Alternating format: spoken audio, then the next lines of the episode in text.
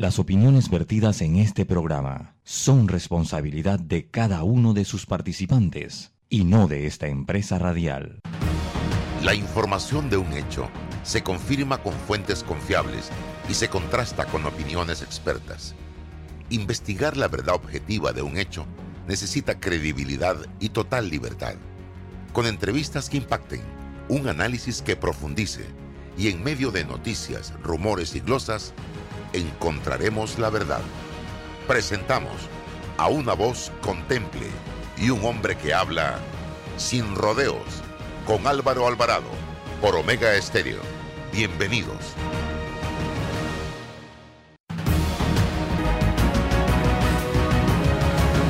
¿Qué tal mis amigos? Bienvenidos, buenos días. Estamos eh, sin rodeos a través de Omega Estéreo. Interesante agenda la que tenemos para hoy en materia informativa. Y creo que el fin de semana el tema que más se ha discutido, que más se ha debatido, ha sido el tema de la certificación de los profesionales de la medicina, que es un examen que tiene que hacer todo estudiante egresado de una facultad de medicina en este país o de afuera que venga a Panamá, panameño, eh, antes de hacer el internado eh, para una especie de, de prueba de conocimientos generales. Eh, la matriz de esta prueba es Estados Unidos y precisamente, eh, estimados amigos, esto está, esto está en discusión eh, en la actualidad. Hubo una declaración rapidito que voy a ponerles del decano de la Facultad de Medicina de la Universidad de Panamá, Enrique Mendoza. Vamos a escucharla rapidito. Aquí está. Les habla el doctor Enrique Mendoza decano de la Facultad de Medicina de la Universidad de Panamá.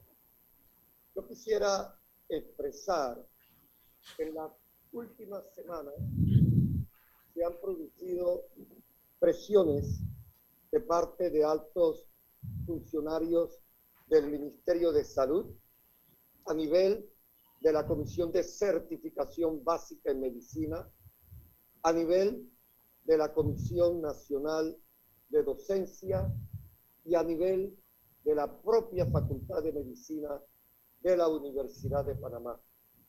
Estas presiones han sido completamente inadecuadas e inaceptables. En primer lugar, funcionarios del Ministerio de Salud trataron de que no se realizara el examen de certificación programado para el 5 de marzo.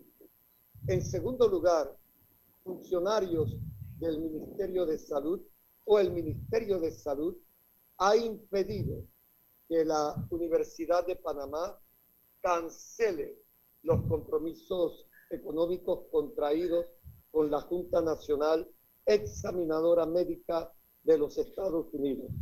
Y esto lo hicieron para tratar de impedir que se realizara el examen de certificación de ayer sábado 5 de marzo.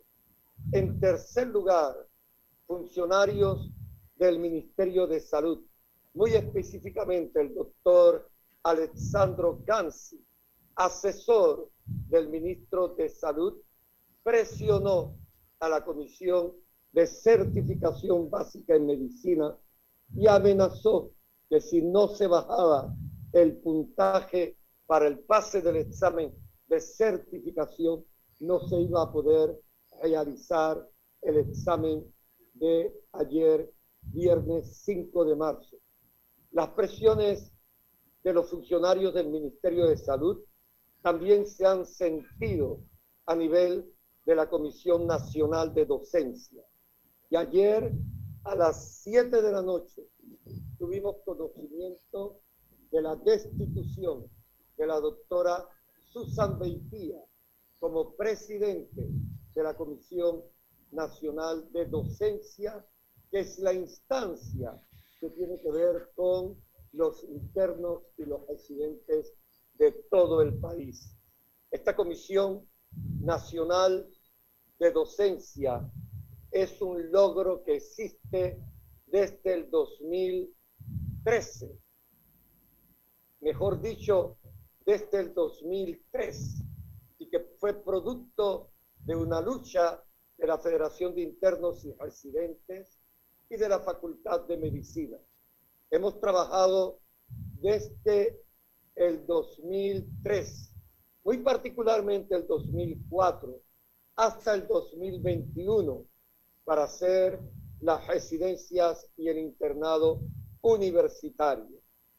Estas intervenciones de parte de altos funcionarios del Ministerio de Salud, una vez más de parte del doctor Alexandro Gansis, parecen destinadas a destruir el internado y la residencia universitaria con la remoción de la doctora Susan Beitía como presidenta de la Comisión Nacional de Docencia. Y también quiero expresar que hay presión sobre la Escuela de Medicina de la Facultad de la Universidad de Panamá. Se le ha negado a la Escuela de Medicina la ayuda que recibió durante cinco años y que fue disminuida sustancialmente el año 2020, en el año 2020, y ahora ya se nos comunicó que no iba a haber ninguna ayuda financiera a la Facultad de Medicina de la Universidad de Panamá, cuando más de 3.000 jóvenes panameños desean seguir sus estudios de medicina en la Universidad de Panamá. Muchísimas gracias. Bien, escucharon ustedes al doctor Enrique Mendoza, catedrático de la Facultad de Medicina, decano de la Facultad de Medicina de la Universidad de Panamá. Yo tengo a Carlos Salazar con nosotros. Esto es muy delicado, don Carlos. Aquí estamos hablando de salud. Aquí estamos hablando de vidas de seres humanos. Aquí estamos hablando de profesionales que deben estar eh, al máximo nivel, con la mayor capacidad para hacerle frente a situaciones de salud que en un momento dado eh, van a tener que tomar. Decisiones de salud que en un momento dado van a tener que tomar. ¿Qué piensa usted eh, de todo esto, don Carlos? Muy buenos días, gracias por la invitación Álvaro y saludos a todos allí en, en la emisora. En primer lugar, debo decir que siempre he sentido un profundo respeto un gran respeto y admiración por los médicos panameños egresados de la Facultad de Medicina de la Universidad de Panamá, por los estudiantes que optan por estudiar medicina, puesto que en mi opinión es eh, probablemente la carrera más difícil que exista en la universidad y es la que, una de las que requiere mayor sacrificio. Me consta, lo vi, lo presencié eh, personas allegadas que estudiaban 10, 12, 14 y a veces se iban el día completo estudiando las diferentes materias en los procesos educativos que atraviesan en esa facultad. Por lo tanto, merecen mi respeto, mi admiración permanente. Además, soy un agradecido de los médicos panameños porque he tenido que ser atendido por diferentes razones. Es más, recientemente fui sometido a una cirugía de cataratas por un médico panameño en Chitré, egresado de la Facultad de Medicina de la Universidad de Panamá, y eh, me siento muy satisfecho con los resultados, como siempre lo he manifestado. También me siento muy satisfecho con los resultados que Panamá está teniendo al enfrentar la pandemia eh, las gráficas y los números reflejan que hemos podido disminuir eh, todos los indicadores y, eso se ve en la cantidad de, personas en las unidades de cuidados intensivos, eh, fallecidos, porcentaje de positividad, etcétera, etcétera.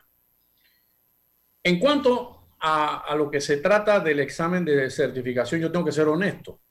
Primero, para poder opinar con contundencia y propiedad sobre este tema, uno debe saber en qué consiste este, este examen.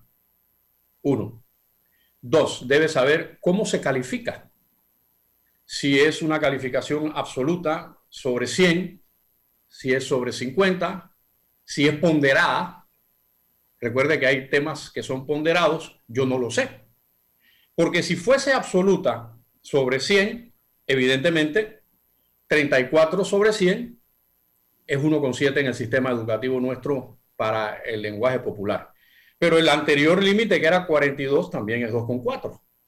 Es decir, que hay algo que no estamos perfectamente en conocimiento de cómo es que se hace la calificación, la ponderación de esos exámenes.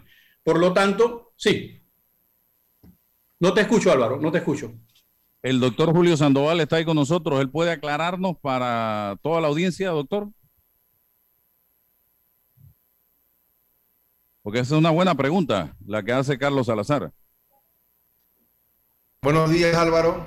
Buenos días, don Carlos. Buenos días. Espero que esté mejorando de su, cirugía. Ahí lo veo con sus lentes de protección. Oiga, y le agradezco sus palabras eh, en cuanto a los médicos panameños. Eh, yo soy egresado de la Universidad de Panamá de la promoción 2000 y hice mi especialidad básica en medicina interna en el complejo hospitalario metropolitano y posteriormente hice mi subespecialidad en México, en la Universidad Autónoma de México, en el Hospital Inglés y, unas especialidades más en Estados Unidos. Así que realmente valoro sus palabras. Eh, igualmente, después de la Universidad de Panamá ya también contamos con universidades privadas formadoras de, de médicos en Panamá. Eh, les voy a contar un poco eh, esto de los exámenes. Hace 20 años, específicamente con mi generación, eh, el National Board of Medical Examiner vino a Panamá a hacer un plan piloto para poner los exámenes para aspirar a una especialidad médica. Es decir, uno se gradúa de médico, ustedes saben que te dan tu diploma de doctor, pero la capacidad te termina de, medir cuando haces tu internado, uno en, uno, eh, en Panamá y otro en el área rural, en cualquiera de las provincias. Cumples esos dos años y el Consejo Técnico te emite tu idoneidad.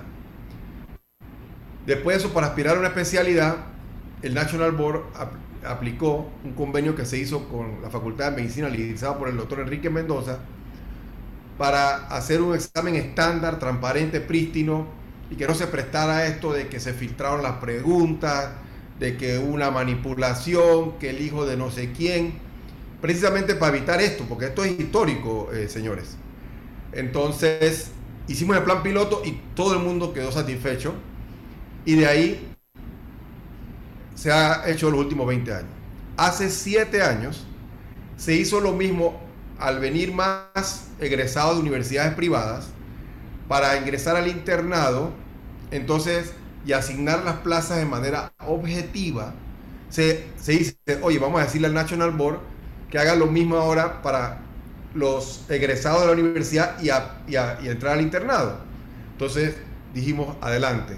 Entonces todas las universidades compiten y se van asignando, tú vas para Bocas del Toro, para Chiriquí, dependiendo la nota que tú, que tú obtienes en el examen, tú decides a dónde vas y eso lo hace de manera objetiva y evita la política, el amigo de no sé quién, que me consigue el cupo acá, etc.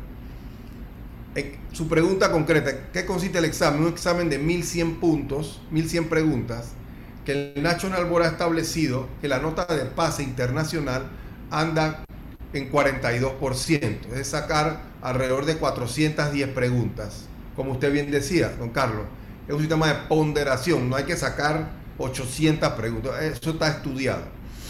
Entonces, este modelo que se hace en Panamá lo ha copiado Costa Rica, Vietnam, eh, otros países porque les gustó lo que hace Panamá.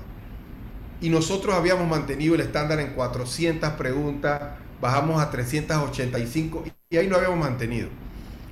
Pero de, repente, eh, la Comisión Interinstitucional de Docencia presionada por el doctor Gansi, asesor del despacho superior, aunque digan que no están presionados, yo quiero que lo sustenten, porque los asesores son expertos en presionar hasta cuando sale la resolución y después ellos dicen que no presionan. Son expertos, porque el mismo doctor Gansi fue el que presionó para que ingresaran los médicos cubanos a este país. Y que me diga el doctor Gansi que no fue así. Entonces, presionan a la comisión diciéndole que hay que bajar porque no vamos a quedar sin interno so pretexto de que como el último año de pandemia los estudiantes no pudieron tener una buena preparación y, que cuando lleguen al examen probablemente no lo pasen. Entonces la salomónica decisión es que vamos a bajar la nota de pase. Ustedes pueden creer eso, señores. O sea, vamos a someter al pueblo a que un médico egresado, eh, medio que no pase el examen, eh, la salomónica, pero para no quedarnos sin médico, mejor que entren aunque no estén preparados. Eso no puede ser. Eso es inaceptable. Eso no es serio. Eso no es serio, Álvaro. Eso no es serio. Yo sé que, yo sé que de verdad, eh, yo no entiendo, venía ahorita de otro programa, de otra colega tuya, son sobresaltos innecesarios. Venimos saliendo de una pandemia traumática. El país está golpeado. Estamos en plena fase de vacunación. ¿Qué hace el comité interinstitucional? Sometiendo a la gente ahora y que es que vamos a bajar los estándares a 32% por si acaso nos quedamos sin interno.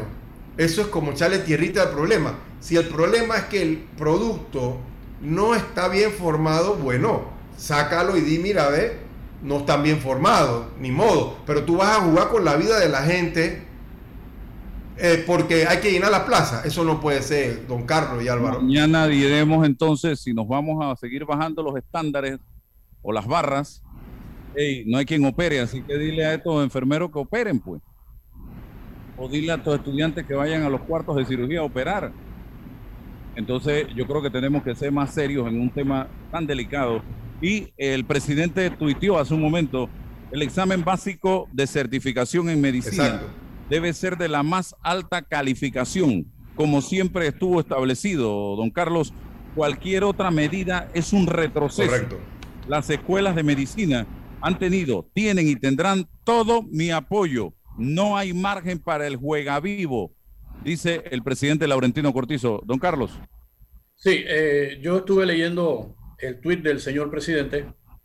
Me parece una, una posición eh, correcta de un mandatario, sobre todo cuando él ha eh, elevado a la categoría de estrella la educación en nuestro país. Eh, debe ser celoso también de que se cumpla con estos estándares, con los requerimientos, con los altos niveles. Mira, Álvaro, en, en el mundo entero, los países más desarrollados, los menos desarrollados y los que no tienen casi nada de desarrollo, en el tema de medicina son celosos, porque de eso se trata precisamente la existencia de su población. Así es. Eh, eh, si, la, si, la, población no está saludable, el país no sirve para nada. El país no puede tener economía, el país no puede tener avance, el país no puede, nada funciona. O sea, el, médico es fundamental para que existan los ingenieros, para que existan los periodistas, para que existan los eh, constructores, albañiles, todos, comerciantes, económicos, todos.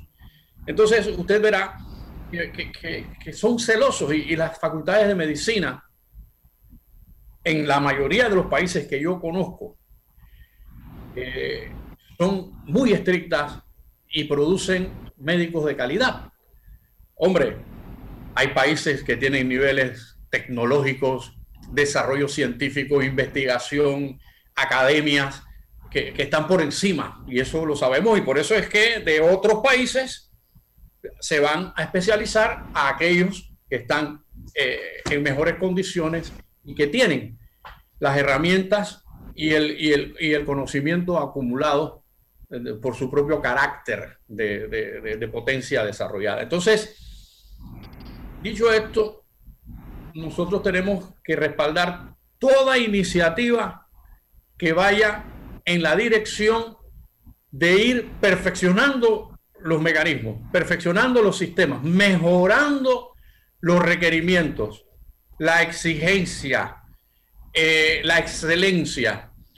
En la medida en que nosotros logremos eso, estaremos mucho mejor preparados para afrontar pandemias, porque esta no va a ser la última.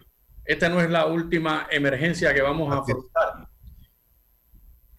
En esa línea, en esa línea, don Carlos, es precisamente que se crean estos comités interinstitucionales de docencia que sobrepasan, digamos, gobierno yo tengo un gran respeto por el doctor Américo Lombardo. Él es eh, amigo mío, yo fui estudiante del doctor interno residente, lo respeto mucho, al igual que el doctor Victoria.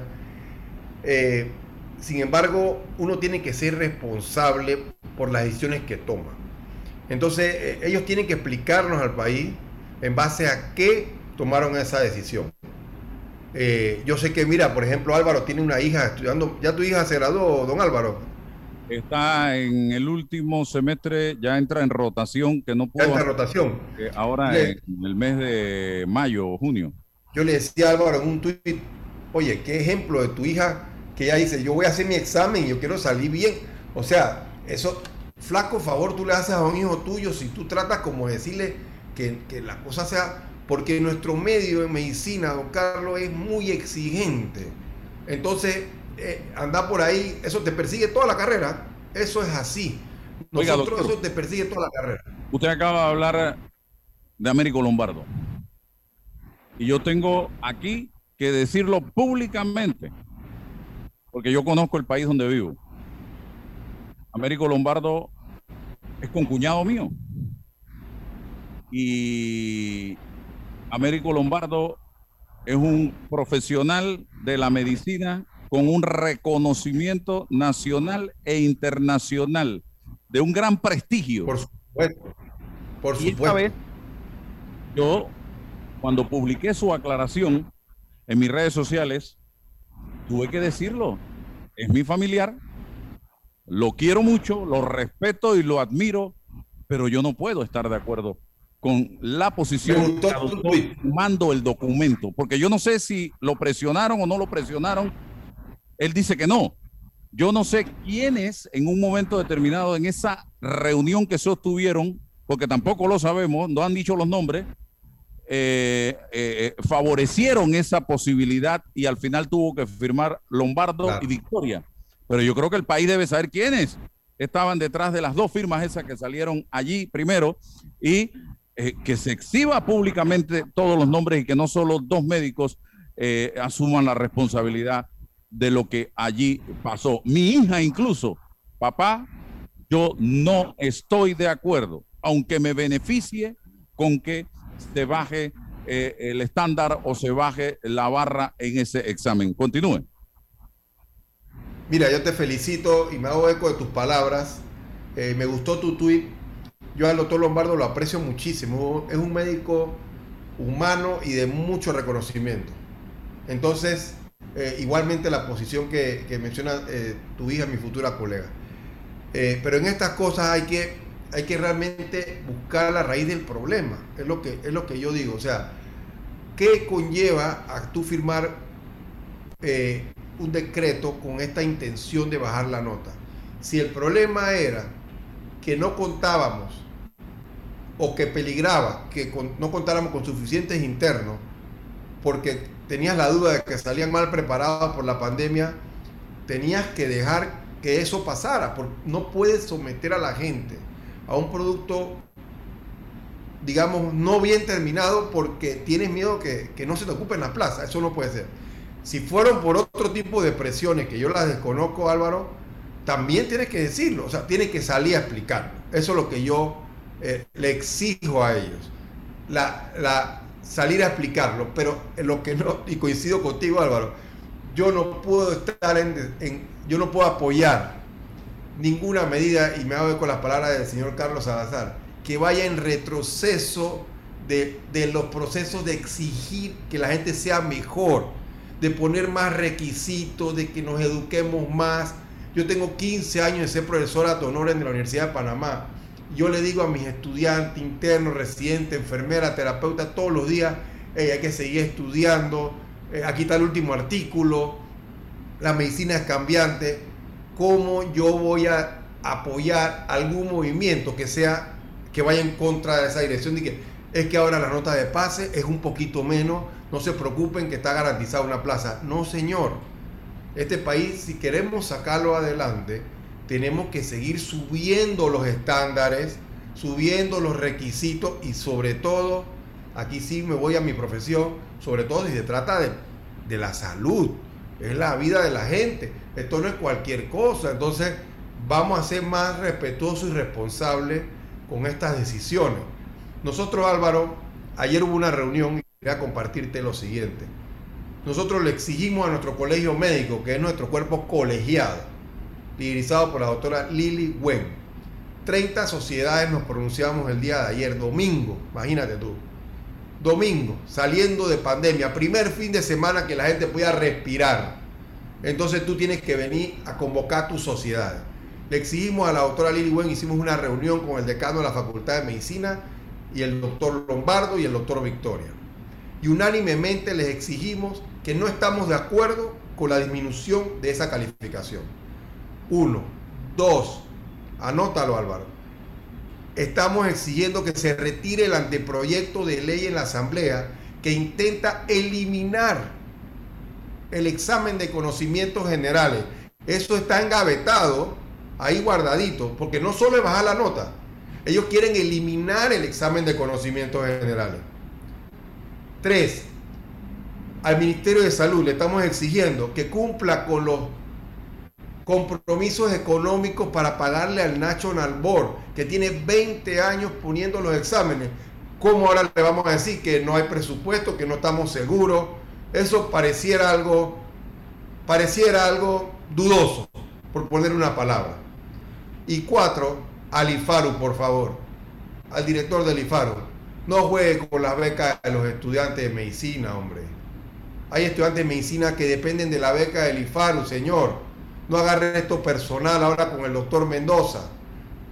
Págale la beca a los estudiantes de medicina, libere eso, lo tiene en su escritorio. Entonces ahora todo el mundo agarra su ego y su lucha personal y en medio hay estudiantes que no tienen ni qué comer, Álvaro. Entonces todo el mundo empieza a agarrar estas luchas personales y perdemos la visión de institucionalidad. Entonces el IFARU tiene que darle beca a los estudiantes, ahora se están como congeladas los pagos, mira, de repente. Y entonces el pago al National Board, de repente no sabemos dónde está la partida en este momento. Eso no es justo con la salud de la gente.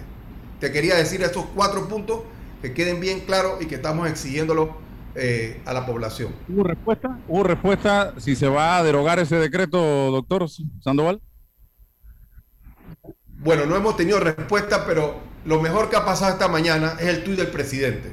Porque en medio de estos dos programas que yo he participado y otros colegas en otros, porque nos estamos manifestando, yo estaba expresando en, en otro programa de tus colegas que le hacía un llamado respetuoso al presidente de la República, que creo que es un hombre que escucha y me consta, que llamara a su mesa de salud, que pareciera que va en otra dirección a lo que él dirige este país. Yo hacía un llamado respetuoso a él, a que llamara a su ministra consejera, a que llamara a su ministro de salud, a su director de la caja y a sus asesores que están alrededor, para que nuevamente los alinee, porque pareciera que va en otra dirección. Es innecesario este sobresalto y esta tensión en un momento donde debemos ver como país cómo vamos saliendo adelante de esta pandemia. Y justo, justo en este momento, leen ustedes el tweet que el presidente coloca. Así que, Álvaro, yo tengo esperanza de que esto se solucione y se derogue este decreto. Déjeme hacer un cambio comercial y regreso enseguida con ambos. Está escuchando El Temple de una voz que habla sin rodeos con Álvaro Alvarado. Ya regresamos. En Caja de Ahorros estamos para apoyarte. Educadores, policías, doctores y enfermeros del sector público, administrativos de la Caja del Seguro Social y Contraloría. Porque son tiempos difíciles, te brindamos una mano. Solicita tu préstamo personal con grandes beneficios, rápida aprobación, cómodas mensualidades, facilidades de refinanciamiento y mucho más. Caja de Ahorros, el banco de la familia panameña. Déjate llevar por la frescura del pollo melo, panameño como tú. Déjate llevar por la frescura del pollo melo. Variedad y calidad. Melo. Frescura de altos estándares. Sí, la calidad es una promesa para llevarte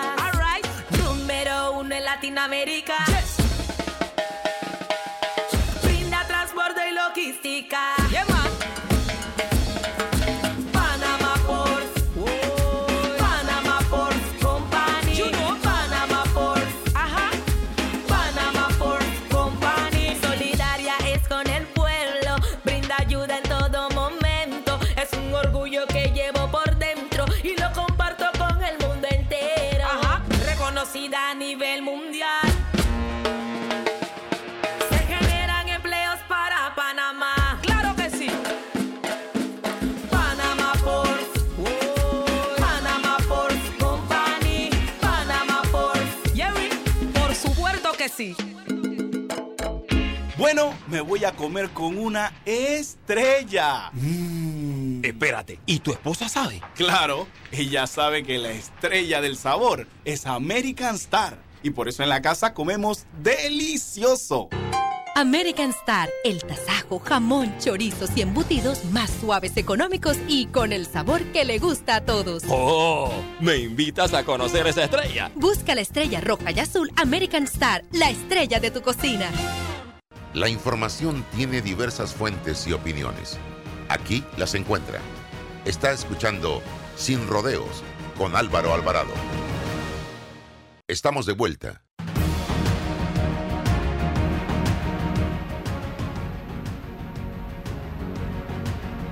No te escuchas algo. Seguimos adelante, seguimos adelante. Eh, aquí estamos en Omega Estéreo, total cobertura nacional 103.7 y también estamos en los 100, no, 107.5 y 107.3. La señal poderosísima de Omega Estéreo. Eh, se habla mucho de que detrás de esto hay un diputado de la República. No voy a mencionar el nombre.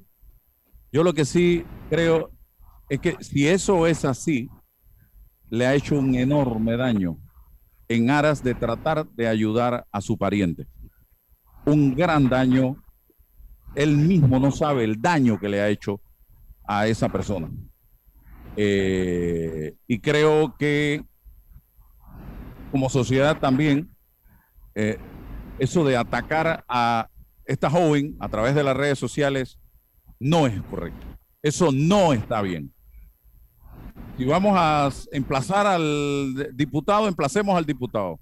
Si vamos a cuestionar al diputado, cuestionemos al diputado. Pero llegar a pegarle, yo he sido enemigo toda la vida de meterse con hijos, con esposas o con esposos. Si vamos a hacer una crítica, vamos a hacerla directo a la persona. Eh, don Carlos. Bueno, de eso se trata la- eh, el conservar la institucionalidad. Un país sin institucionalidad, Álvaro, me lo has escuchado miles de veces, eh, se va al traste. Cuando se pierde la institucionalidad, se destruye la economía. Y en momentos en los cuales ya la economía está siendo dramáticamente afectada por la pandemia, eh, debemos ser vigilantes y debemos ser celosos defensores de la institucionalidad. Es precisamente la ausencia de institucionalidad la que ha trastocado la convivencia democrática de muchos de los estados en nuestro subcontinente. Y, y casi, casi, casi, casi trastoca a la de la potencia más importante del mundo.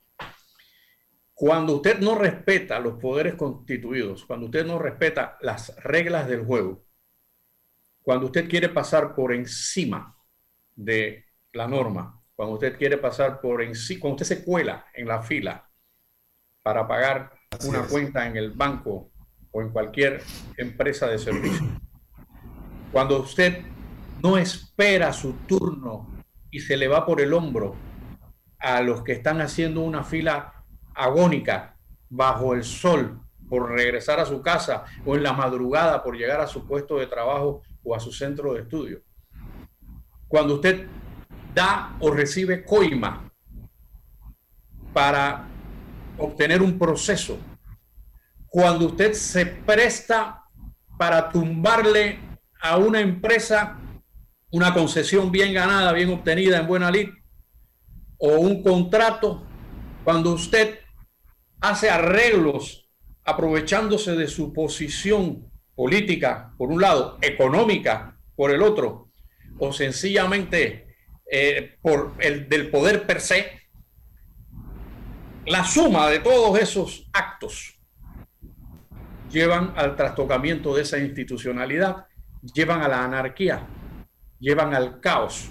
Entonces comienzan a aparecer los muertos, comienzan a aparecer los atentados, comienzan a aparecer las bombas, comienzan a aparecer los movimientos de insurrección, comienzan a aparecer los líderes mesiánicos, porque la combinación, esa combinación que se puede eh, convertir hasta en una fórmula, que es pueblo frustrado más líder mesiánico, es igual a dictadura. Ese es el resultado final.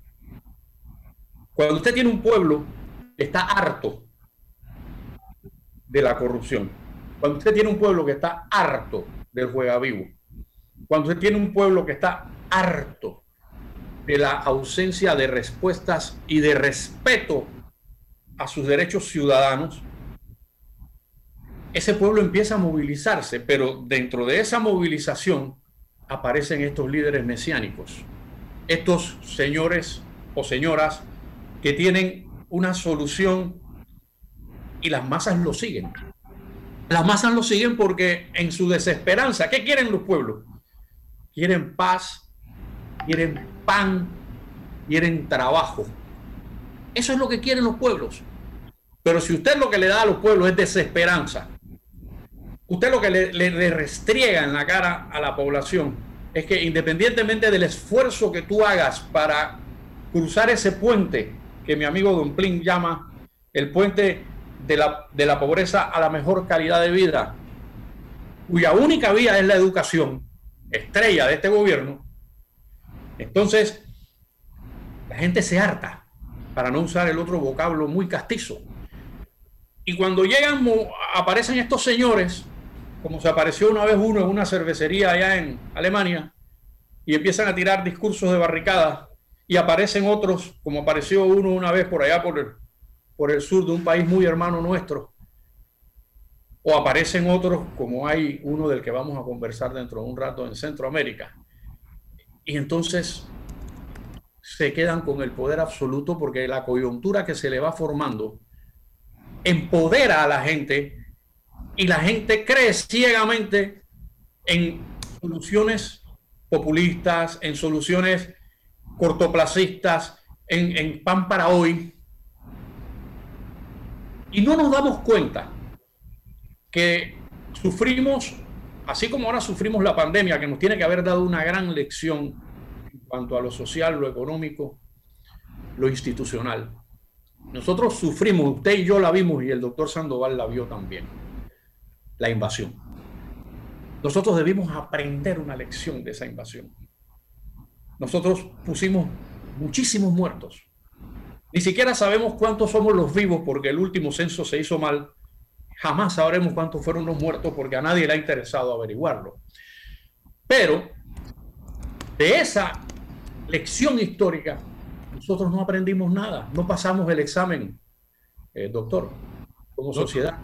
No, no, no aprobamos el examen porque en lugar de transitar hacia una mejor sociedad, más democrática, con mayores oportunidades, con convivencia, convive, con, por el respeto a los demás, el respeto que yo le debo a usted y usted a mí, y, y así sucesivamente.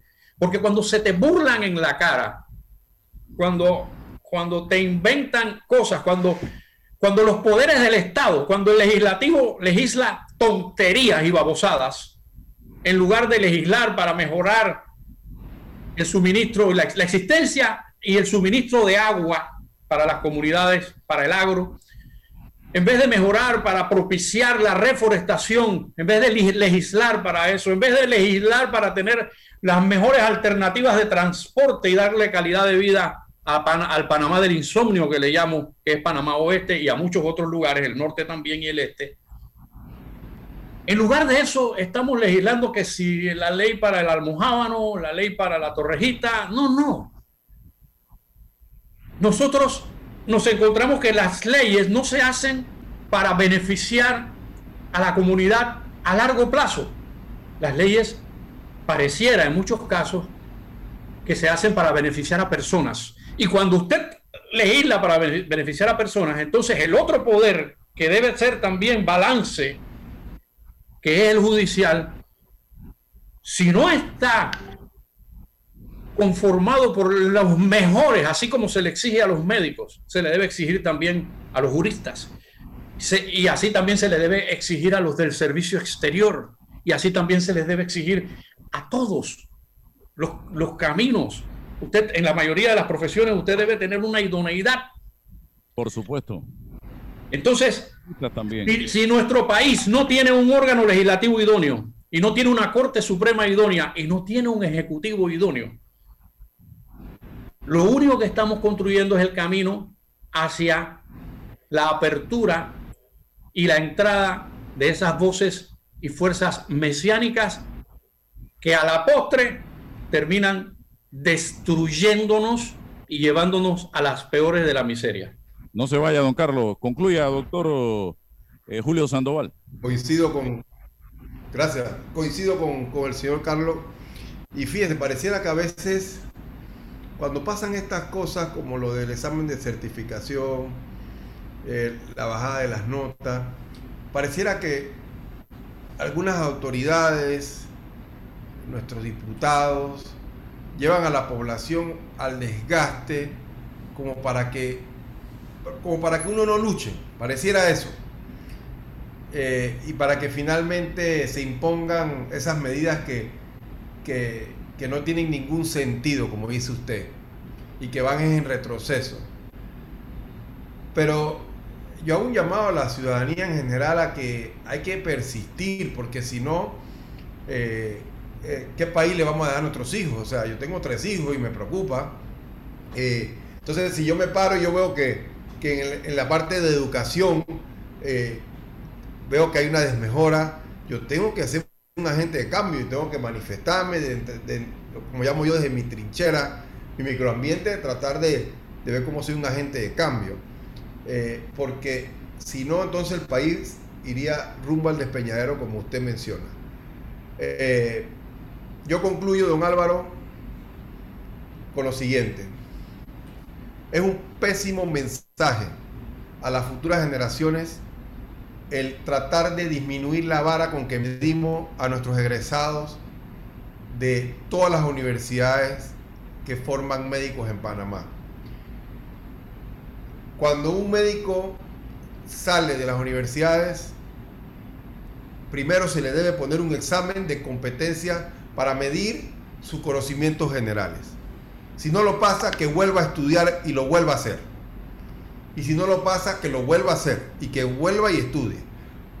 Una vez tenga esos conocimientos generales, puede entrar a nuestros hospitales, hacer un, inter, hacer un internado, a completar esa formación. Un internado que, ojo, entra a hospitales de tercer nivel. ¿Sabe qué hospital de tercer nivel? Cirugías de corazón, trasplantes, pacientes graves con COVID. Ahí es donde entran los internos. Entonces, dejemos el examen de conocimientos generales ahí no bajemos la vara, hagan su internado y luego de su internado el que quiera hacer una especialidad, entonces sométase nuevamente a sus exámenes académicos. Pésimo mensaje del Comité Interinstitucional, de las autoridades de salud, al tratar de bajar la vara con que medimos a nuestros egresados médicos. Nuestras futuras generaciones necesitan estímulo de decir el país hacia donde vamos se mueve prepararse más, sigan estudiando, ahora ponen más exigencia para llegar a donde quieren, necesitas seguir preparándote, aumentemos los niveles de exigencia, no retrocedamos. Ese es el mensaje que yo desde mi punto de vista le quiero transmitir a través de tu programa y te agradezco la oportunidad, yo espero haberlos ilustrado. Don Carlos, también un placer haber compartido con usted y sigamos adelante, ahí vamos a estar en contacto, Álvaro. Gracias, como siempre, doctor Julio Sandoval. Vamos al cambio, regresamos, don Carlos, para hablar del mesianismo político. Sí, señor. Bueno, me voy a comer con una estrella. Espérate, ¿y tu esposa sabe? Claro, ella sabe que la estrella del sabor es American Star. Y por eso en la casa comemos delicioso. American Star, el tasajo, jamón, chorizos y embutidos más suaves, económicos y con el sabor que le gusta a todos. ¡Oh! ¿Me invitas a conocer esa estrella? Busca la estrella roja y azul American Star, la estrella de tu cocina. Me levanto bien tempranito.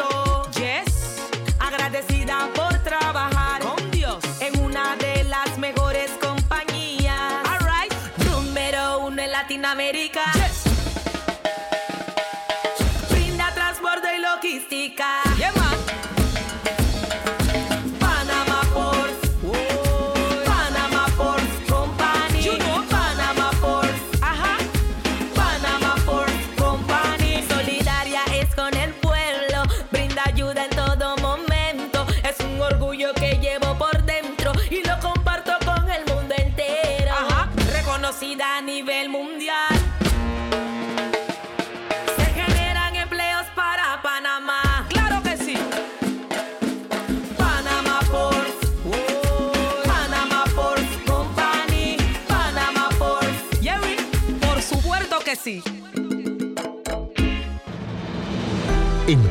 Ahorros estamos para apoyarte.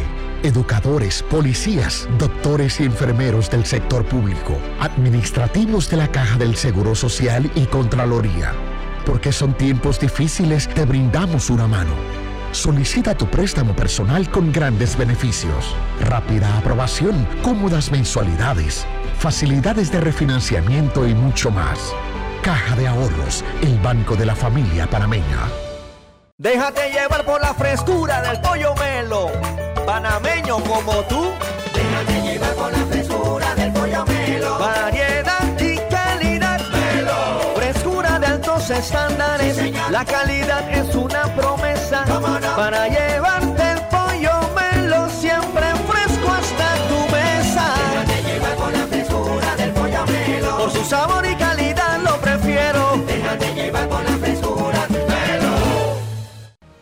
Para develar lo que es cierto, hace falta hablar sin rodeos con Álvaro Alvarado.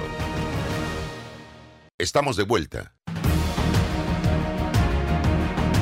Seguimos adelante, don Carlos, y eh, rapidito me quedan 10 minutos de programa. Sí. Y por acá, yo decía esta mañana, ¿en qué sociedad estamos viviendo, Dios mío? Bajamos el estándar de las pruebas a los médicos. Cautelan cuentas a una rectora de una universidad. Miembros de clubes cívicos, un grupito, se vacunan por fuera de la lista. Menores abusados en albergues. Y la justicia lentamente. ¿Dónde quedaron nuestros ejemplos? ¿Dónde quedaron nuestros principios y valores? Y a eso le agrego tres para obtener una beca en este país. Pero bueno, hablemos, don Carlos, de Bukele. Muchos panameños están observando algunas medidas que está tomando el presidente de El Salvador y lo ven con buenos ojos. Yo todavía no me atrevo a valorar la gestión de un presidente que está ni siquiera llegado a la mitad del de, de, recorrido. Eh, ¿Qué piensa usted con su especialidad en temas internacionales? Sí, gracias, Álvaro. Mira, es, complejo, es un tema complejo, es un tema difícil, uh, aunque tenemos elementos a la vista que, que podemos eh, analizar lo más rápido posible en este pequeño espacio. El señor Bukele hace un año, para ser exacto, el 9 de febrero del 2020, irrumpió en la Asamblea Legislativa de El Salvador con militares armados con armas de grueso calibre y se sentó en la silla del presidente de ese órgano del Estado. Ahí se puso a orar, a meditar, dando una demostración porque en ese momento el mundo entero pensó que se trataba de un posible golpe de Estado. No ocurrió el golpe de Estado, pero sí hubo un aldabonazo. Él había llegado a la presidencia de la República con, con bastante buena aceptación, aunque no dominaba el Congreso. Hace poco ha habido unas elecciones legislativas, ya tiene dos años de mandato, en donde arrasó, el señor Bukele arrasó. Y ahora tiene, para que tenga una idea, 54, eh, perdón, 64 de 84 diputados. Eso es como si nosotros tuviéramos más o menos 51 de 71, que un, que una, que un grupo o un mandatario tenga 51 de 71 en nuestra asamblea. Eso le da ahora al señor Bukele mayor capacidad porque no tiene ningún tipo de obstáculo en la asamblea para aprobar lo que le dé la gana.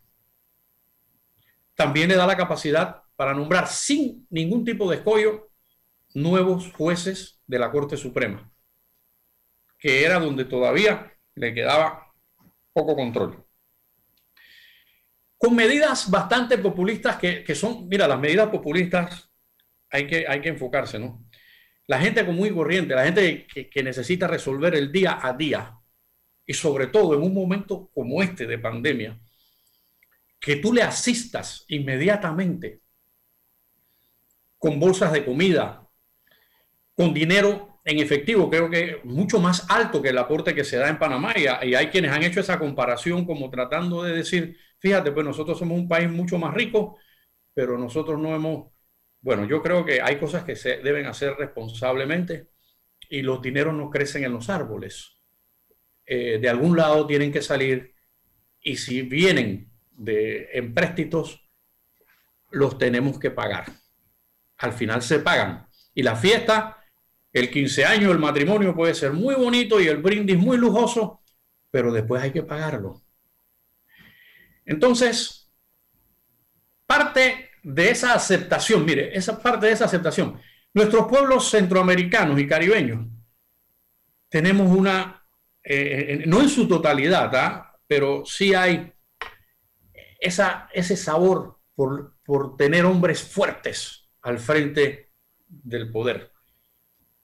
Fíjese que a la altura que estamos, usted va a Venezuela y la gente añora a Pérez Jiménez, que, lo derrocaron antes que yo naciera.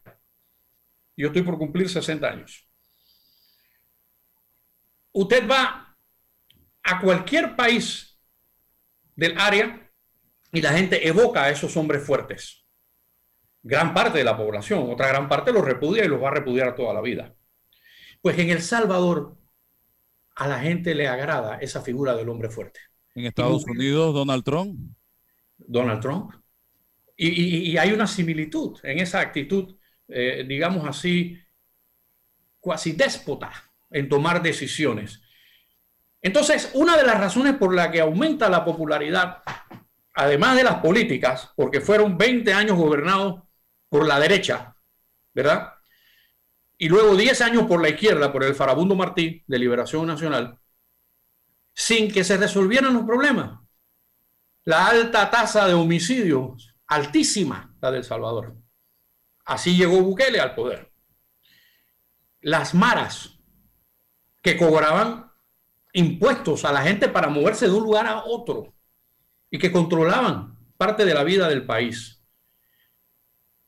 Este señor, yo fíjese que yo no estoy haciendo una apología de él, estoy tratando de enfocar cómo es que él logra ese nivel de simpatía que arrasó que le permitió arrasar en las elecciones legislativas de hace unos días. Él logra disminuir la tasa de homicidio, pero ¿cómo lo logra? En las cárceles mezcló a los pandilleros, a las maras. Acábense. Fíjese, usted puede ser el peor criminal del mundo. Usted puede estar ya condenado, pero usted hay derechos que se le deben respetar. Y usted no puede ser, por mucho que querramos agarrar a todas las bandas de Panamá y ponerlas en la isla Escudo de Veragua, como decía yo siempre, donde Don Plin, eh, a manera de, chiste, y proveerlos de armas para que se aniquilen entre ellos y no le hagan daño a más nadie en la sociedad, e, eso no funciona. Así no se hacen las cosas. Las cosas se hacen respetando los derechos humanos incluso de esas personas. Pero aparentemente le ha funcionado algún tipo de arreglo con los que están afuera de las maras. Y eso me lleva a recordar una frase de otro gran amigo y maestro de, mi infancia y adolescencia, el señor Rey Montenegro, usted lo conoce. Rey Montenegro me dice un día sentado en Atenas, tomándonos un refresco.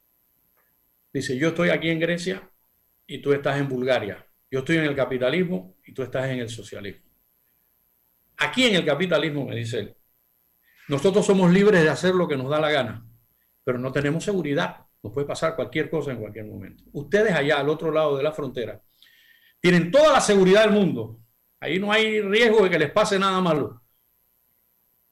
Que los vayan a asaltar, que los vayan... No, no, no. Pero no tienen ninguna libertad. Es decir, tú no puedes pretender garantizarle la seguridad al pueblo al costo de su libertad. Tú no puedes eh, eh, eh, convertirte en un dictador, tú no puedes pasar por encima de la constitución, tú no puedes pasar por encima de lo supranacional y nacional, que son los derechos humanos contemplados en todas nuestras constituciones. Aquí en Panamá, si no me equivoco, del 17 al 51. Los artículos son las garantías fundamentales, que no son otra cosa que la Declaración de Derechos Humanos. Entonces, este señor, con algunos éxitos en ciertos enfoques, además de una maquinaria propagandística, usted conoce de relaciones públicas, una maquinaria propagandística que, que, incluso para estas elecciones se habla de que se invirtieron millones de dólares para opacar a los con, contendores. Se habla de que se repartieron bolsas de comida, cosa que en Panamá, si ocurre, usted sabe que, que es un delito electoral. Eh, él logra una victoria contundente. Y yo estoy temeroso, yo soy temeroso de que estemos frente a la creación de un nuevo déspota en, en, en, el subcontinente. Estamos probablemente frente, porque el, tiempo nos lo dirá, van dos años. Si reforma la constitución, fíjense en Panamá todo lo que discutimos, que ese era un tema que también íbamos a tocar, pero lo dejaremos para otra ocasión. En Panamá la, la constitución establece claramente cómo se puede reformar ella misma y establece el mecanismo para una constituyente. Y hay grupos en Panamá organizados recogiendo las firmas, que tiene que ser, está por arriba de las 500 mil firmas, para convocar a una asamblea constituyente bajo eh, la coordinación del Tribunal Electoral. Es decir, hay reglas.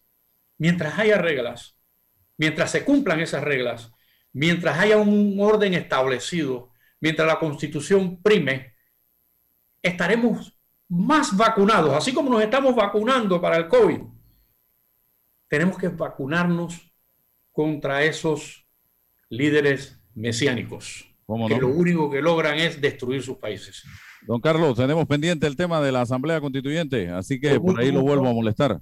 No, no, no. Para mí es un placer y un honor. Un saludo a todos allá, Álvaro. Gracias. Gracias a todos ustedes por su sintonía en Omega Estéreo. Mañana a las 8 y 30 nos encontramos nuevamente. Bendiciones. Gracias, Roberto.